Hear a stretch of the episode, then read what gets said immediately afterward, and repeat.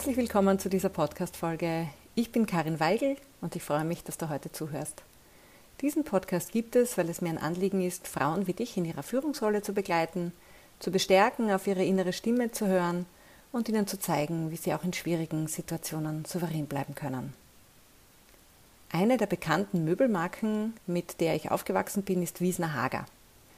Ja, und auch in meinen ersten Berufsjahren in der Büromöbelbranche war dieser Name immer präsent. Umso spannender ist es für mich, heute mit Laura Wiesner zu sprechen.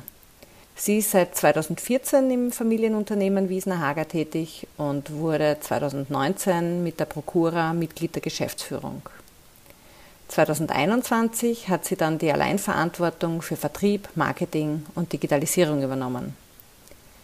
Derzeit führt sie das Unternehmen noch gemeinsam mit ihrem Vater und befindet sich in einem aktiven Übergabeprozess. Laura hat eine Begeisterung für Sprachen und Kultur, wie wir nachher noch hören werden, und in ihrer Freizeit rudert sie gerne auf den Seen im Salzkammergut.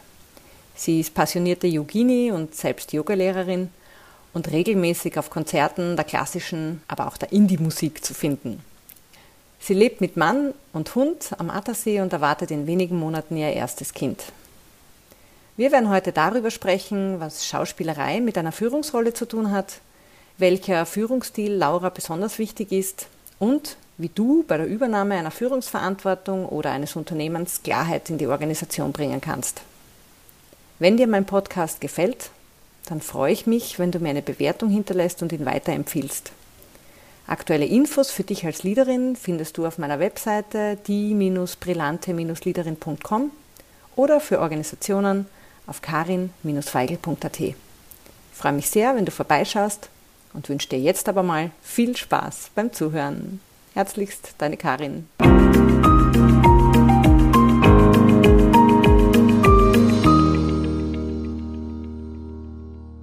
Ja, herzlich willkommen, Laura. Ich freue mich, dass wir hier heute äh, zusammensitzen und dieses Gespräch führen werden. Ich freue mich auch sehr. Danke für die Einladung. Wir kennen uns ja eigentlich schon mehr als zehn Jahre. Da warst du noch nicht im Familienunternehmen, das war noch davor. Und in den letzten zehn Jahren hat sich ja sehr, sehr viel getan. Du bist 2014 dann ins äh, Unternehmen eingestiegen genau. und seit 2019 hast du die Prokura, hast du gesagt, dann kam mhm. Corona. Das hat dann wieder alles ein bisschen verändert und 2021 hast du dann in die, bist du dann in die Geschäftsführung gewechselt. Genau, offiziell, bist, ja. ja. Ja, offiziell. Und bist jetzt für Vertrieb, Marketing und Digitalisierung zuständig, mhm. habe ich gelesen. Mhm. Was mich jetzt so interessiert, also mich interessieren ja so die persönlichen Werdegänge meiner, meiner Gäste und äh, auch so persönliche Sichtweisen. Das heißt, ähm, ja, so über Entscheidungsprozesse zu sprechen, über Vorbilder zu sprechen. Und so wäre meine erste Frage, was wolltest du denn als junges Mädchen, als Kind werden? War der Einstieg ins Familienunternehmen schon immer das, was du geplant hast oder was sozusagen schon fix vorbestimmt war? Oder gab es da auch ganz andere Ideen? Ähm, ja, da, das ist eigentlich also lustig, weil ich glaube, ich so als Kind überhaupt nicht so richtig dran, selbst dran gedacht habe. Ähm, sondern wollte eher immer so was werden wie äh, Stewardess und Hebamme mal Zeit, dann später als Teenager Schauspielerin.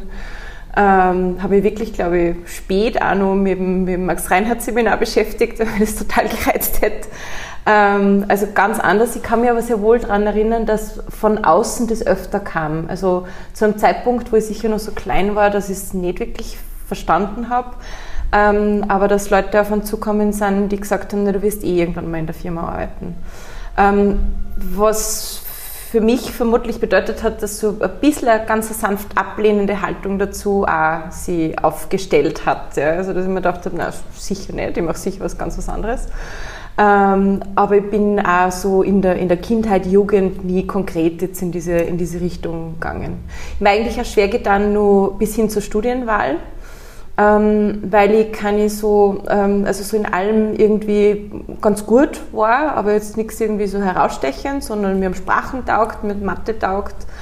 Ähm, und war jetzt so der klassische Typ, der irgendwie so im Matura-Jahr eine A4-Seite hatte mit allen Studiengängen aus dem Studienführer niedergeschrieben und dann versucht hat, immer so regelmäßig was davon zu streichen. Mhm.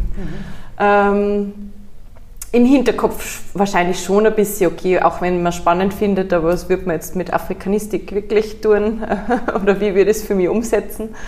Aber überblieben sind trotzdem schon auch Sprachen, ähm, JUS und das Betriebswirtschaftliche. Und ich wollte trotzdem irgendwie der Betriebswirtschaft noch ausweichen und hätte mich für JUS inskribiert damals habe mir dann äh, so bei diesen ÖH-Informationsständen ähm, und so ein bisschen erkundigt, äh, am Juridikum auch, und habe gesagt, ja, wie viel was lernt man nur so jetzt äh, vom, vom Wirtschaftsrecht, äh, also wenn man diese Richtung einschlagt, was lernt man da bei, bei euch dann quasi nur so über das Unternehmen wirklich und so. Und da ist, war irgendwie die Antwort, dass das halt, ja, da gibt es einen kleinen Wahlfachkorb von ein paar Semesterstunden und zu dem Zeitpunkt habe ich mir dann gedacht, okay, ich glaube, das wenn ich wenn ich dies, diesen Gedanken mit der Firma weiterverfolge und irgendwie kommt es ja dann schon, wird es ja dann durch sowas immer klarer, ähm, dann wird mir das nicht reichen, sondern da muss irgendwie fundierteres Handwerkszeug ein bisschen her. Ja? Also so einfach in die Management-Richtung, in die Rechnungswesen-Controlling-Richtung und so. Und deshalb bin ich dann auch auf der WU gelandet. Auf der WU und internationale Betriebswirtschaft. Genau. Studiert. Das war für mich der gute Kompromiss, dass ich irgendwie einen Sprachenschwerpunkt drinnen gehabt habe, mhm. ein bisschen mehr Sprachen noch äh, im Studium nutz, machen und nutzen konnte als, äh, als jetzt in der klassischen BWL. Und äh, ja, mit dem Internationalisierungsgedanken, das hat mir dann getaugt. Ja. Du hast vorher gesagt, äh, so als Kind Berufswünsche waren Stewardess, Hebamme, ja, so Schauspielerin. Fragt man sich rückblickend, weil das ist das eigentlich gar nicht so prickelnd, wie man auf das Kummer ist, dass das so gleich ja. Aber da hat man idealisierte Vorstellungen davon. Ja. Ganz, ganz klar. Ja. Aber wenn du jetzt diese drei Berufe und den, den du heute machst, anschaust, gibt es da so was Verbindendes, Gemeinsames, wo du sagst, das ist es eigentlich, was mich immer gereizt hat? Jetzt sind die drei ja auch schon sehr unterschiedlich, ja? Ja, schon. Also wenn, wenn man denen, denen was, was äh, einen gemeinsamen Nenner sucht, dann ist sicher so irgendwie ein bisschen der Menschenkontakt unter Menschen oder viel mit Menschen zu tun haben. Ähm, dann ist mir schon auch bewusst, so gerade dieses äh, das, das Schauspielerische ist ja was, was glaube ich für Führungspositionen eh nie schadet. Nicht sich verstellen zu lernen, sondern sich authentisch zu artikulieren. Ja ähm, auf, auf den Punkt zu kommen, auch die Rhetorik dahinter und so, das ist schon was, was man, was man taugt, sich, sich aus, ausdrücken zu können irgendwie. Mhm. Ähm, das, das könnte man da irgendwie nur so ein bisschen als gemeinsamen Nenner finden. Ja. Und sich auch in verschiedensten Rollen und Umgebungen dann ja, genau, ja. Ja, anzupassen, ja, beziehungsweise sich da einzubringen. einzubringen. Also schon, schon als ich, aber ja, sich in diesem Kontext irgendwie dann wohlzufühlen und einzubringen. Mhm. Du hast gesagt, also es hat sich dann irgendwie so herauskristallisiert, dass du doch vielleicht ins Unternehmen einsteigen mhm. wirst. Das ist immer konkreter geworden. Ist auch sicher etwas, was dann dem zunehmenden Alter geschuldet ist, ne, wo man dann auch mehr Zusammenhänge versteht etc. Ähm, wann war denn so der Zeitpunkt gekommen, diese Entscheidung auch ganz bewusst zu treffen? Was ist da passiert? Oder was, was war da in deinem Leben? Ja, ich habe, ähm, also wie gesagt, so dieses damals mit der Studienwahl war, glaube ich, für mich so dieser erste Punkt, wo ich irgendwie gewusst habe, okay, das geht in die Richtung definitiv. Äh, und dann war mir aber immer klar, ich habe zum einen habe ich nur Zeit und ich nehme mir die Zeit auch und ich brauche die Zeit auch, um noch woanders äh, arbeiten zu können und andere Dinge kennenzulernen. Ähm, ich war auch, muss ich gestehen, eher so eine, die so ein bisschen dann sich Zeit erkauft hat und ein bisschen so gern während dem Studium schon ein bisschen gearbeitet hat, habe da gemerkt, das ist wahnsinnig viel spannender und attraktiver als nur die Prüfungen auf der Uni zu machen. Also ich habe immer ein bisschen aufpassen müssen, dass ich mich nicht dann schon zu bald ein bisschen in der Arbeitswelt äh, verliere. Da ist man leider eh nur, muss man auch sagen, billige Arbeitskraft. dann oft bei den Studenten muss man wirklich nichts zahlen. Und äh, wenn die gut was leisten, kauft man sie auch die recht lang. Also ich bin damals schon beim Big Four in der Beratung eingestiegen während dem Studium und ja, habe eigentlich so ein bisschen auch noch während dem Studium halt einfach so ein bisschen Zeit erkauft, weniger nur um jetzt dieses theoretische Handwerkszeug zuzulegen, ähm, das man halt im BWL-Studium mitkriegt, sondern auch irgendwie so ein bisschen persönlich zu reifen. Ich habe irgendwie da noch so Zeitpunkte gehabt, äh, Anfang 20, wo ich mir gedacht habe, nein, ich brauche für mich einfach nur so für persönliche Reife Zeit, um ja irgendwie die entsprechende Präsenz, die man dann braucht, mit Selbstbewusstsein irgendwo wo stehen zu können und so. Wenn das ja dann auch noch nicht hundertprozentig gefordert war, weil ich einfach, ich bin damals dann im, im Export ins Unternehmen eingestiegen, äh, also sehr auf kollegialer Ebene, das war eigentlich auch sehr super. Ähm, aber trotzdem wollte ich irgendwie, habe ich für mich nur, ja, hat das nur ein bisschen einen Reifeprozess gebraucht und das habe ich mir auch gegeben. Also das ist so rückblickend, ist mir das eh ganz gut gelungen. Mhm. Und jetzt bist du in der Geschäftsführung, führst derzeit das Unternehmen gemeinsam mit deinem Vater. Das heißt, das ist so eine Art Generationenübergabe, die da gerade mhm. stattfindet, für die ihr euch auch Zeit nehmt anscheinend. Mhm. Ne? Ist auch nicht selbstverständlich, dass mhm. das so funktionieren kann. Ähm, Jetzt ist ja eine Generationenübergabe eines Unternehmens nicht immer ganz so einfach, weil die ältere Generation hängt natürlich dran, die hat viele Jahre investiert, aufgebaut oder weiterentwickelt. In dem Fall, euch gibt es ja schon sehr, sehr lange, ja, aber weiterentwickelt in jedem Fall. Und dann kommt die junge Generation rein mit äh, neuen Ideen, mit einer anderen Sichtweise auf die Welt.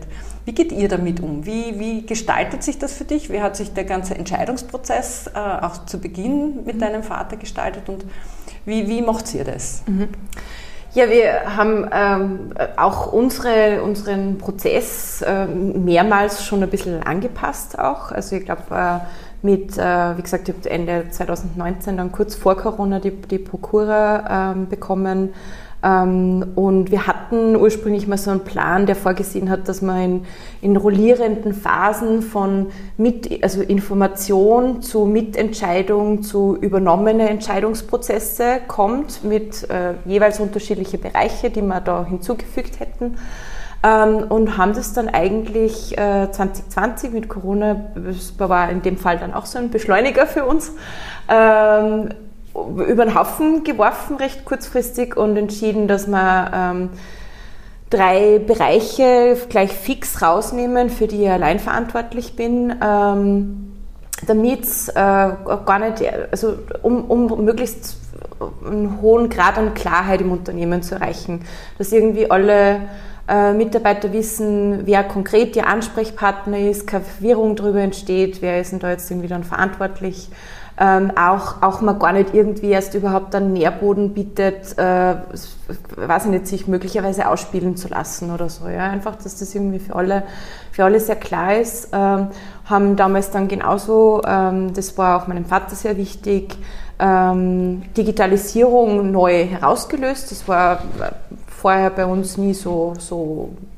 auf, auf der auf der obersten Linie, aber ähm, einfach um den, den entsprechenden Stellenwert, den es heute auch braucht, obwohl wir eh wirklich weit sind, auch in den, auch in den industriellen Fertigungsprozessen ähm, mit der Digitalisierung, ähm, also das eh wirklich vorbildlich vorangeschritten ist, aber um dem den, die entsprechende Wertigkeit auch zu verleihen. Und ähm, bis jetzt ist uns das sehr, sehr gut gelungen. Also konkret bedeutet es eigentlich, dass ich eh in allen Bereichen mitarbeite, also auch für die, die ich jetzt nicht gesondert verantwortlich bin, sondern ich muss natürlich darüber Bescheid wissen.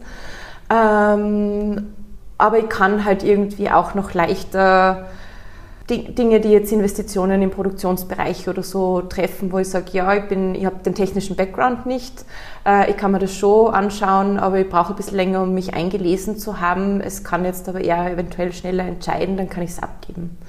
Mhm. Und wir machen das aber sehr auf mit ähm, permanenter Gegeninformation über alles, was passiert, äh, total auf Augenhöhe und mit sehr viel Respekt, Gott sei Dank, einfach für, von beiden Seiten. Also ich vor dem, was er schon geleistet hat, was er dem Unternehmen mitgegeben hat, wie er es gestaltet hat. Ähm, man muss dazu sagen, er ist jetzt nicht, äh, es ist eigentlich eine ganz witzige Rolle, ähm, nicht irgendwie an der Gründung oder so beteiligt, weil unser Unternehmen ja auf 1850 zurückgeht. Dann haben wir 1921, seit 1921 die Möbelproduktion, also auch da nicht wirklich ein Gründungsprozess, aber wie er es übernommen hat, wurde das Unternehmen damals geteilt in zwei Unternehmen. Also so gesehen auch schon wieder trotzdem von unserem Möbelbereich der, der, der Gründungsvater quasi. Ähm, aber, und das halte ihm sehr zugute, er hat auch wahnsinnig viel Respekt vor ähm, den jüngeren Generationen, dass die was anders sehen, äh, die sollen auch was anders sehen und ähm, auch so ein bisschen äh, ein, ein ich würde jetzt, ich würde jetzt irgendwie sagen, er findet es auch irgendwie in gewisser Weise angenehm, Dinge abgeben zu können, wo er sagt, da kann sie das, damit muss er sich jetzt nicht mehr auseinandersetzen, das kann ruhig eine jüngere Generation machen. Mhm. Das ist dann, dann ist es ein Win-Win. Das, das heißt, es braucht auch sehr viel Vertrauen von seiner Seite natürlich, ja. auch Dinge loszulassen ja. und an andere, jüngere, genau.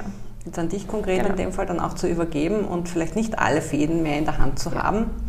Oder zumindest, ähm, ja, genau. mehr loszulassen als wahrscheinlich noch vor ein paar Jahren. Ne? Ja. Und wir machen es bisher ganz gut. Wir sind offen geblieben gegenüber dem, dass wir uns, wenn wir merken würden, dass wir anstehen, dass wir uns Hilfe suchen, dass wir uns Beratung von außen suchen. Äh, bis jetzt ist der Fall nicht eingetreten, weil wir einfach äh, wirklich gut miteinander reden können und gut miteinander arbeiten. Das ist ja irgendwie ein spannender äh, spannende Geschichte, weil selbst wenn man in einer ähm, Eltern-Kind-Beziehung gut funktioniert oder sich da gut versteht, heißt das noch nicht automatisch, dass man auch gut miteinander arbeitet, dann, wenn es ums Familienunternehmen geht. Klar, das ja. sieht man eigentlich dann erst und das ist, da haben wir halt vielleicht auch irgendwie Glück gehabt oder es passt einfach bei uns auch und ja. Aber es ist schon mal eine gute Basis, wenn man sich grundsätzlich versteht ja, ja, oder grundsätzlich eine gute Basis hat als Vater und Tochter, macht es sicher ein bisschen ja. leichter, aber sicher kommen auf der Ebene noch einmal Entscheidungen dazu, die ganz anders gelagert sind und auch eine andere Tragweite haben, weil sie natürlich mhm. eure ganzen Mitarbeitenden genau. betreffen. Ja, klar. Ne? Und da ja, kann ich mir das gut vorstellen. Wenn du ähm, jetzt so deine Zeit der letzten Jahre Revue passieren lässt, wie würdest du denn sagen, kann man sich am besten als Nachfolgerin vorbereiten? Oder was, worauf, kann man da, worauf sollte man da achten? Also für andere Frauen, die jetzt in einer ähnlichen Situation sind wie du oder die vielleicht jetzt gar nicht so sehr auch in ein Familienunternehmen einsteigen, aber in eines, wo, wo sie vielleicht dann trotzdem die Nachfolge antreten werden oder wo das der Plan ist. Wie, wie kann man sich vorbereiten? Worauf kann man da am besten achten? Ja, so Patentrezept ist, glaube ich, schwierig, aber für mich war es ähm, halt definitiv zu ähm, Vertrauen daraus zu ziehen, ziehen zu können, äh, dass ich ähm, das entsprechende theoretische Handwerkszeug äh, mir damit natürlich im Studium auseinandergesetzt habe. Ähm, eben dann wirklich das, was ich schon angesprochen habe, dass ich mir ein bisschen Zeit genommen habe für meine, für meine, meine persönliche Reife. Und ich glaube, dass das Um und Auf ist, dass man es wirklich machen will. Also, dass eine Leidenschaft dahinter ist. Ähm, dass, dass man, ja, dass eigentlich dann zu dem Zeitpunkt, wo man sich dafür entscheidet, keine andere Option gibt für einen selber, weil das jetzt genau das ist, was man machen will. Mhm. Und ähm, das, also ja, natürlich kennen auch viele irgendwie im, im Umfeld, die entweder vor dieser Frage äh, stehen oder, oder das auch schon hinter sich haben, diesen Prozess. Und äh, gerade also so die, die Leidenschaft und dafür wirklich brennen und, und, und das, also das Herzblut, ne, würde man irgendwie sagen. Wenn das, wenn das da ist, dann, dann passt das. Mhm. Also ganz wichtig, dass mhm. der Wille oder die, die eigentliche innere Entscheidung dafür, genau. ich würde es machen. Genau. Weil das zieht einen natürlich dann auch ja. nach vorne. Mhm. Also die von äh, nur, nur äußere Impulse dafür oder der Glaube, dass aus einer Verpflichtung heraus äh, das denke ich, sind eher so die Geschichten, die, die dann nicht so gut funktionieren. Und die ja keinen Bestand haben, nicht? weil irgendwann einmal mag man dann einfach nicht mehr. Genau. Hm. Was waren denn so zwei Schlüsselerlebnisse so in deinen letzten Jahren, auch als Führungskraft? Was, was, äh, an was kannst du dich da erinnern, wo du sagst, boah, da, da war echt eine Lernerfahrung äh, drinnen, das würde ich heute vielleicht ein bisschen anders machen? Mhm. Oder das war so eine erste Feuerprüfung für mich. Ja, so, ja, also was, was waren so Schlüsselerlebnisse und wie hast du sie gemeistert? Ähm, ich habe jetzt so, also Gott sei Dank, muss man sagen, irgendwie noch nicht wirklich äh, Grenzerfahrungen machen müssen, wo ich das Gefühl gehabt habe, da, da stoße ich jetzt an, an, an, meine Grenzen und weiß kurzfristig nicht weiter oder so. Ähm, ich meine, Schlüsselerlebnis war trotzdem sicher auch aufgrund dieser raschen Ereignisse äh, mit, mit der Pandemie ähm, so, das war für mich ein Moment, wo ich gemerkt habe, ähm, aha, ich bin, ich glaube, das ist sehr vielen so gegangen, aha, ich bin doch nicht ganz so resilient, wie ich mir gedacht habe, weil da war ich im ersten Moment wirklich von diesem Schock ein bisschen äh, erfasst. Ähm, also wirklich kaum diese eigene Existenzängste, sondern wirklich so Angst ums Unternehmen, wo eben auch dann wieder dieses halt das Herzblut einfach drin steckt Aber ich habe daraus lernen können, dass ich ähm, wirklich in das, oder seit dieser Phase kann ich so ein Grundvertrauen äh, ins Unternehmen für mich herausziehen, weil ich irgendwie da gemerkt habe, okay, das Unternehmen ist jetzt in dem Moment viel resilienter als ich selber. Mhm das denkt sie irgendwie quasi, ja komm, wir haben schon Kriege und was weiß ich hinter uns, ja, also das ist ja jetzt irgendwie gar nichts. Und äh, da kann ja ich irgendwie eigentlich nur dann wirklich daraus lernen. Und ja, auch operativ war das dann eine wichtige Lernphase, weil ich eigentlich mehr oder minder gerade in dem äh, Einstieg in der Geschäftsführung war.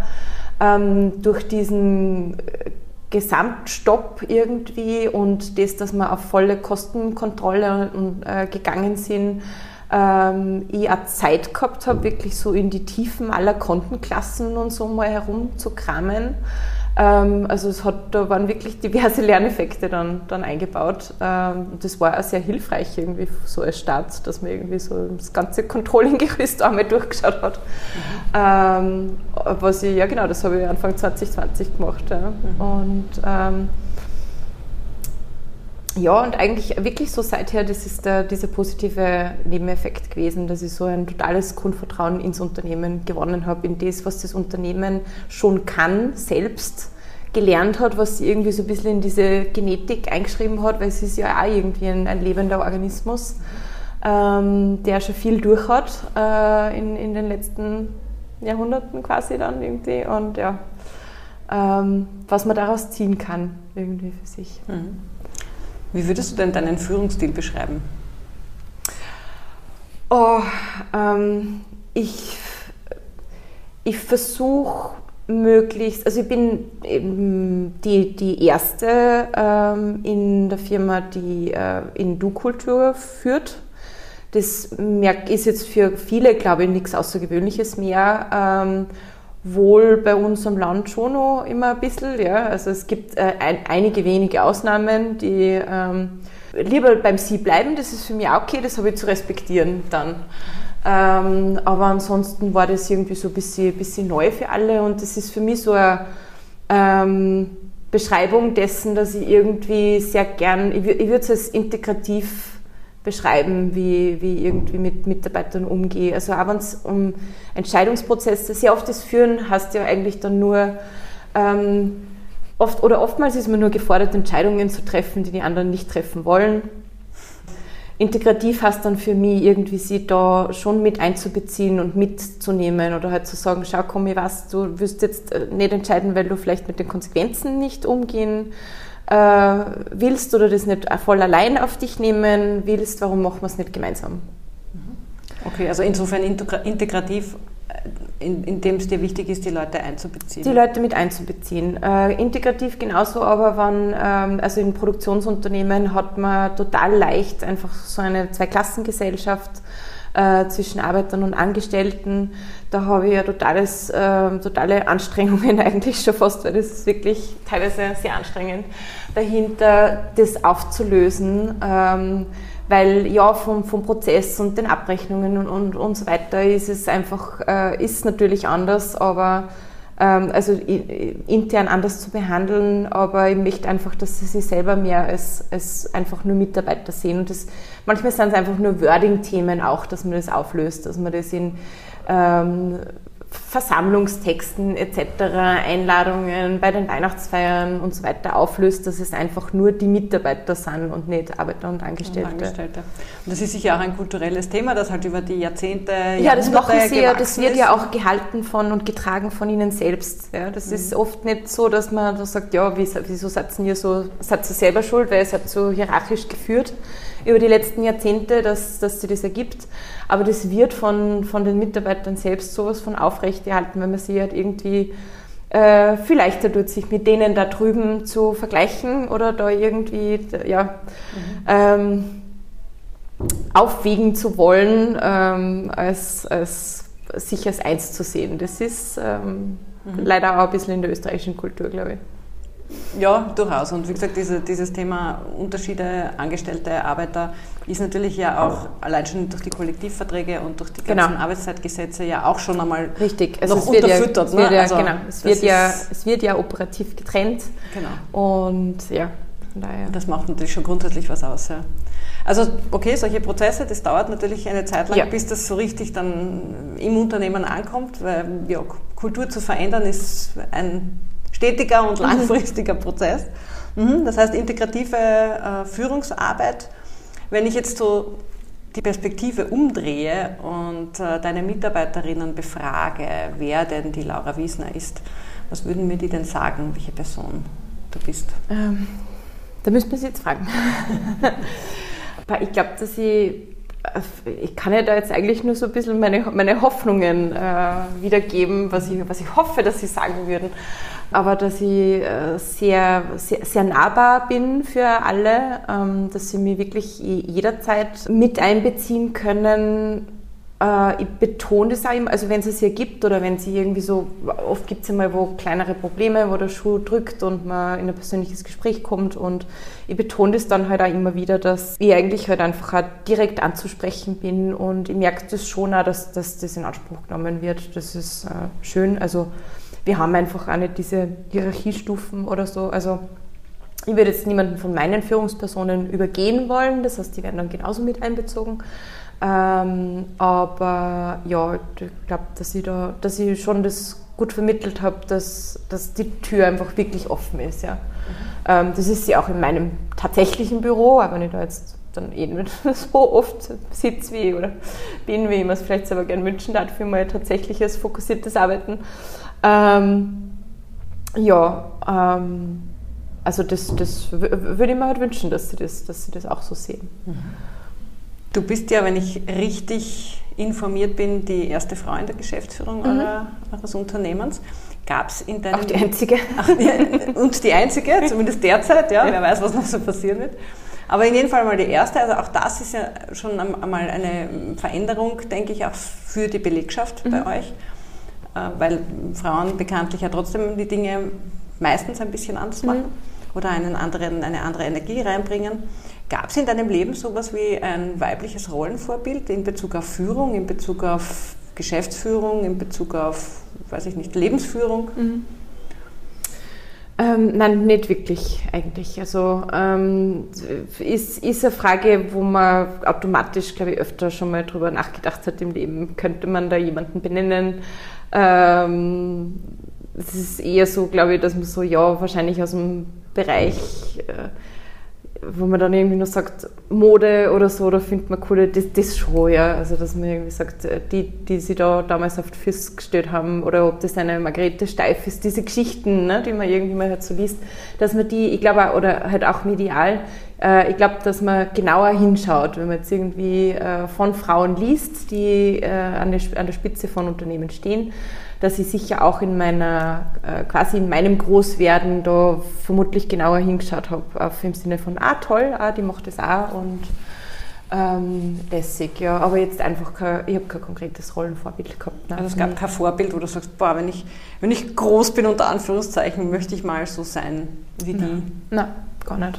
War eher so aus, aus dir heraus, diese, diese Entwicklung auch natürlich. Ja, ich habe eigentlich, also ich habe schon äh, an eine Chefin, kann ich mich erinnern, die eigentlich, ähm, die mit ziemlicher Coolness immer aufgetreten ist, ähm, die jetzt nicht irgendwie für mich dezidiert als Vorbild gesehen habe, aber trotzdem nimmt man es irgendwie, glaube ich, nimmt man daraus ja auch irgendwie was mit.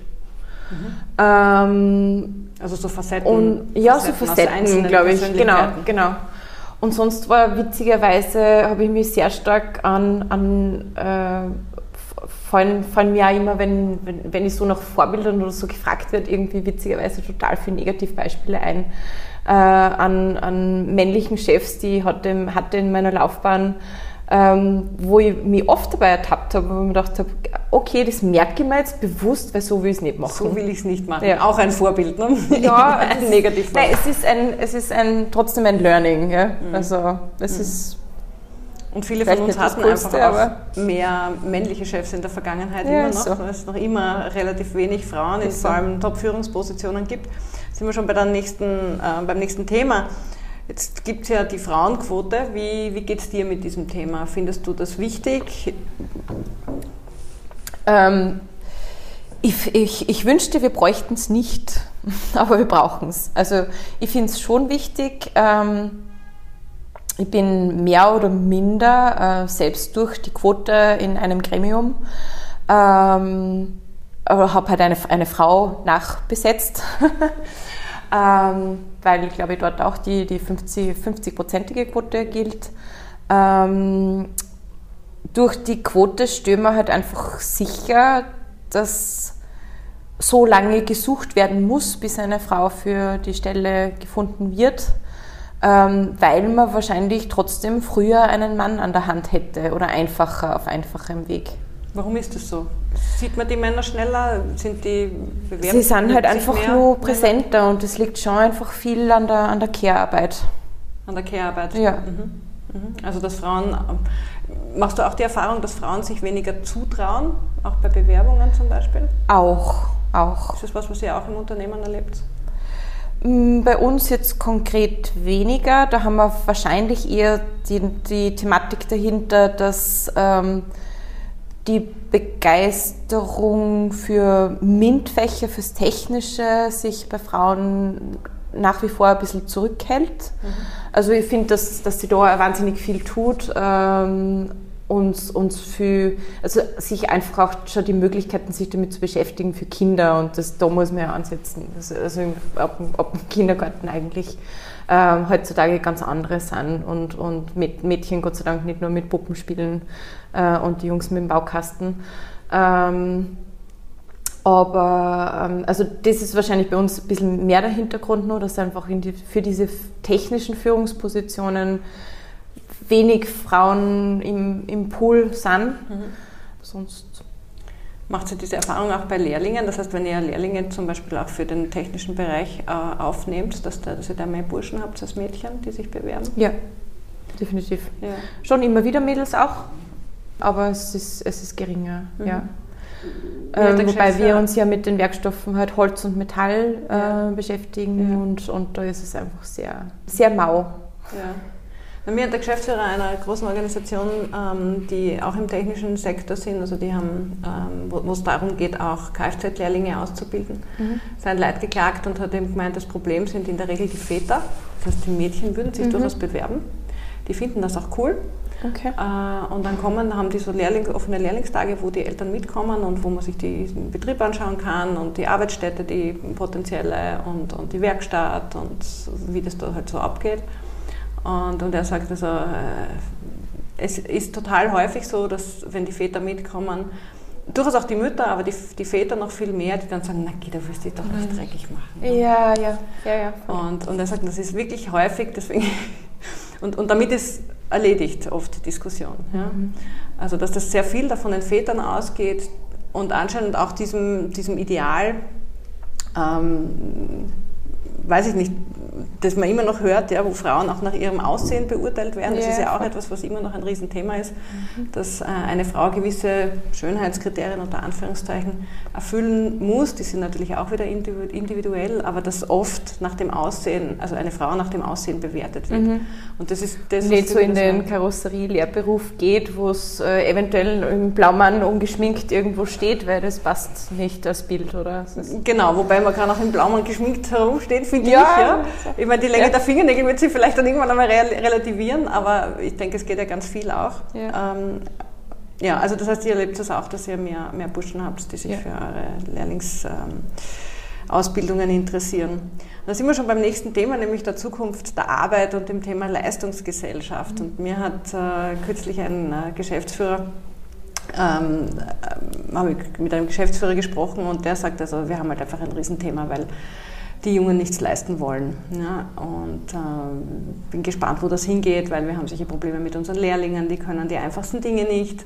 Also es ist schon eine Überforderung, wenn man einen 18-Jährigen im letzten Lehrjahr bittet, anzurufen äh, und sich wieder gesund zu melden oder überhaupt mal krank zu melden, äh, geschweige denn Dinge fertig zu machen oder so dieses Gesamtverständnis zu haben, dass es auch wichtig ist, dass man aufkehrt, zum Beispiel ein Geschäftslokal oder staubsaugt, ja, damit das halt für die Kunden auch schön aussieht. Ist das etwas, was ihr auch, womit ihr auch zu kämpfen habt? Ist das was, was ihr, was ihr auch erlebt, dieses Thema, die Jungen wollen nichts mehr leisten? Na, ich glaube, dass es total gefährlich ist, das zu, so zu pauschalisieren. Mhm. Äh, ich bin jetzt selber keine Expertin nur mit, mit Gen Z äh, Arbeitszugangsweise oder, oder ich denke dahinter. Ähm, außer mit dem, wo man halt irgendwie im persönlichen Austausch steht. Also das machen, mache ich schon ganz bewusst, dass wir uns auch mit den Lehr Lehrlingen zum Frühstück an den Tisch setzen und irgendwie die wirklich mal plaudern lassen und erzählen lassen. Wir haben, was man, was man so allgemein, und das würde ich jetzt einfach nicht nur den Jungen unterschreiben, äh, in unserer Kultur und Gesellschaft so ein bisschen merkt, ist so dieses Eigenverantwortung nehmen, übernehmen total schwierig. Also das kriegt man halt auch mit, wenn man äh, Niederlassungen oder, oder Unternehmen in anderen Ländern noch hat, dass das äh, in, äh, ganz, also weiß nicht, allein in Kanada oder so ganz anders ist, also dass irgendwie so ein Fleck am Boden, der Erste, der ihn sieht, wischt ihn auf und bei uns steckt man halt drüber. Ja, also das ist wirklich so, und das darf man nicht nur den, den Jungen anlasten. Das ist irgendwie einfach so ein gesellschaftliches Problem und, und kein, keins von den. Ähm, kein Generationenthema. Generationenthema, ne? das ist, glaube ich, eher gesellschaftlich. Ja, ja. Mhm, mhm. Also auch die Vorbilder da, die eigentlich die Dinge dann so machen, wie man es gerne hätte von den Jungen. Ist, es, ist das was? Ja, was ich schon glaube, ist, dass die Generationen jetzt, jetzt nach uns, also ich bin in den 80ern geboren, ähm, die Millenn dann wirklich Millennial, Millennials sind. Millennials, ja. Ähm, die Generationen nach uns schon wirklich verstärkt mit dem abgeholt werden können, äh, dass sie einen Zweck verfolgen mit ihrer Arbeit. Also dass man viel mehr in diese, in diese purpose-driven Vermittlung der, von Arbeit kommt. Mhm. Also die ähm, Sinnorientierung noch viel viel, viel mehr äh, zum Tragen kommt. Ja, wo, wofür das jetzt gut sein soll und dass einfach dieses, äh, mich von 8 bis 15 Uhr wo reinzustellen und dafür Geld überwiesen zu kriegen, halt einfach nicht reicht. Nicht reicht.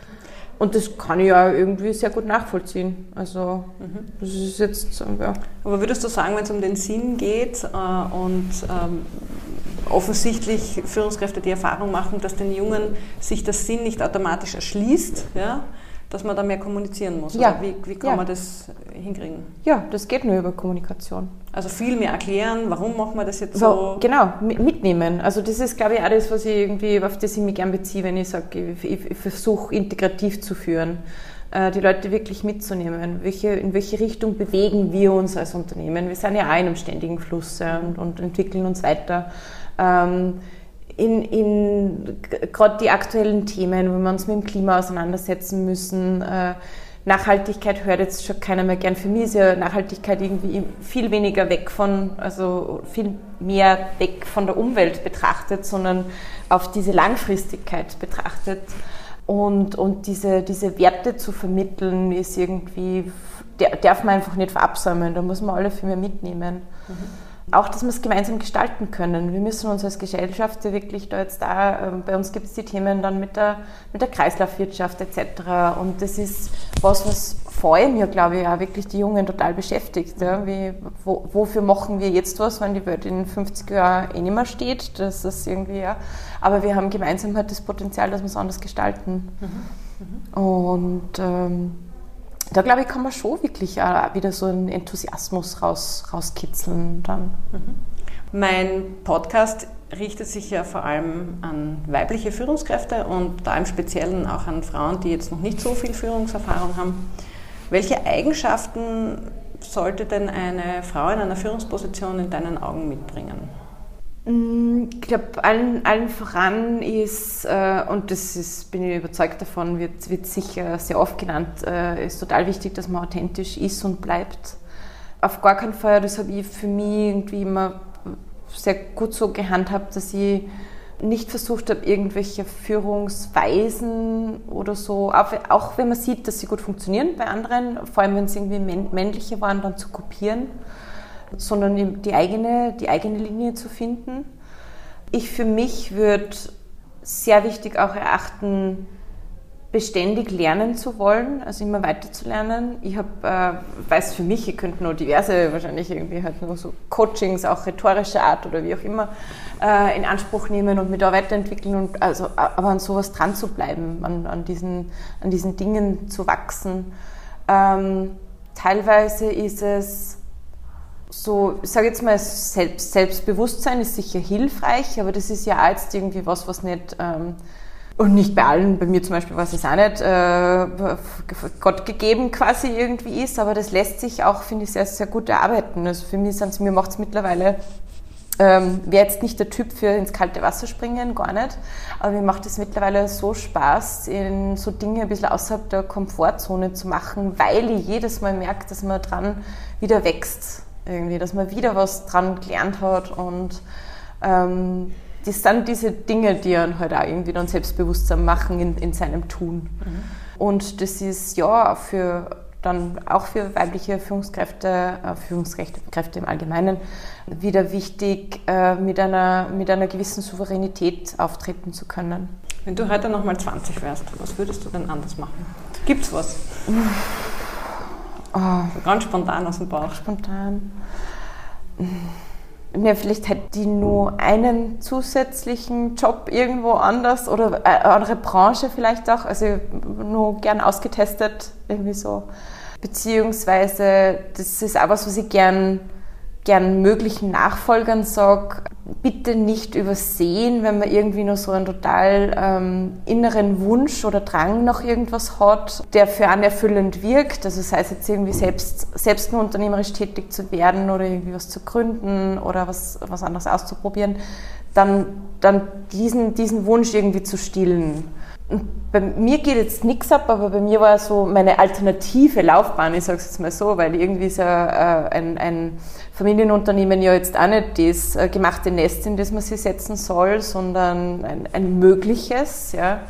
Ähm, aber es gibt auch keine äh, Garantie dafür. Das kann theoretisch auch irgendwie, da kann, können, hätte theoretisch auch in der Vergangenheit schon was schiefgehen können und das Unternehmen wäre nicht ähm, für mich quasi zum Übernehmen da gestanden. Und dann wäre ich, glaube ich, ziemlich sicher im Kulturmanagementbereich gelandet. Und halt irgendwie so, ja, würde ich mein, meinem, äh, nein, ist, ist aber eigentlich ein Blödsinn, das brauche ich meinem 20-jährigen Ich nicht sagen, weil das habe ich eh gemacht. also ich war dann halt viel so bei, bei Gmundner Festwochen und so unterwegs mhm. und alles, was irgendwie gegangen ist, so am Rande mitgenommen mit Projektmanagement von A bis Z und Künstler herumkutschieren und so. Das war lustig, ja. Mhm. Also so eine zweite, also dieses Künstlerische, das ja, wir haben ja eingangs darüber gesprochen, dass du mal so Schauspielerin werden wolltest. Mhm. Äh, dieser künstlerische Aspekt, der zieht sich auch da so ein bisschen durch und du hast mhm. mir ja vorhin auch erzählt, dass du ähm, auch auf einer Ausstellung gestern warst mhm. und ähm, also das, das, das ist, ist da, da bist du drinnen, ja. ja. ja. Das ist okay. ein bisschen so in meinem Umfeld und so, ja. Ja, und dann kommen wir jetzt schon zum Schluss und die letzte Frage, das ist immer die gleiche Frage, die ich allen meinen Gästen stelle, sind nämlich drei Tipps für frisch gebackene Führungsfrauen. Was ähm, rätst du ihnen, damit sie sich gut in ihre Rolle einfinden? Ja, das allererste ist einfach wirklich ähm, man selbst bleiben, authentisch bleiben. Ähm, dann würde ich total darauf achten, dass irgendwie so quasi, ja, das ominöse Wort äh, Work-Life-Balance, aber halt einfach die Balance für uns selber bleibt, ja, dass man irgendwie eine gute Balance findet, einen guten Ausgleich zum Job. Und dann glaube ich ganz viel aus, wie soll ich ihn jetzt handeln, was sind meine nächsten Schritte, ergeben sich in erster Linie durch Zuhören. Das würde ich wahrscheinlich auch irgendwie gern jedem irgendwie mitgeben. Jeder mitgeben. Mhm. Zuhören, wollen, aufmerksam sein. Aufnehmen, was Aufnehmen, genau. Ja, liebe Laura, vielen Dank für das feine Gespräch. Dankeschön. Sehr viel Spaß gemacht.